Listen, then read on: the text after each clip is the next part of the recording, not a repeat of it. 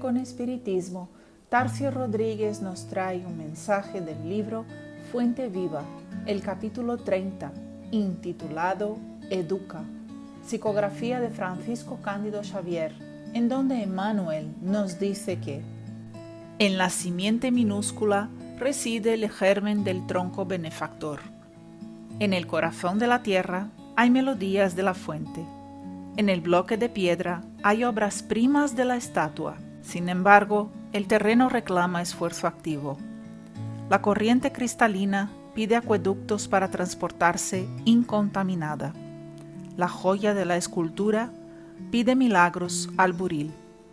También el Espíritu trae consigo el gen de la divinidad. Dios está en nosotros como estamos en Dios. Pero para que la luz divina se destaque en las tinieblas humanas, es necesario que los procesos educativos de la vida nos trabajen en el empedrado camino de los milenios.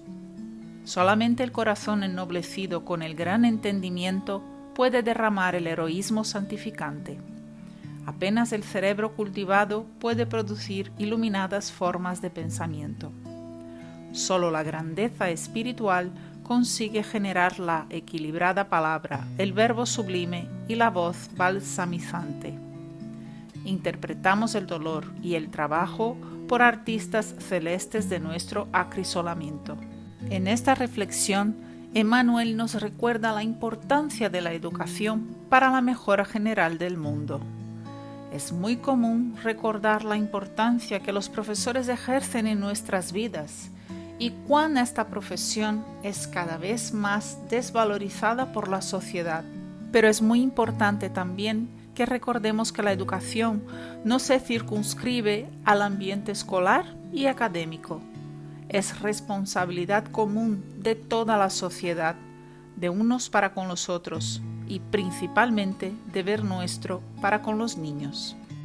Alan Kardec, un maestro de la educación, nos dice en el libro de los espíritus, en el comentario de la pregunta 685a, que hay un elemento que no suele ser puesto en la balanza y sin el cual las ciencias económicas son solo una teoría.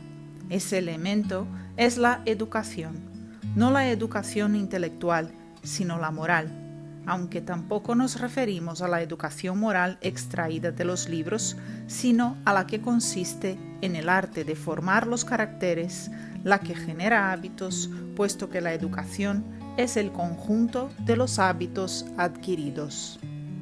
Y dice también que, cuando el arte de educar sea conocido, comprendido y llevado a la práctica, el hombre aportará al mundo hábitos de orden y de previsión para sí mismo y para los suyos.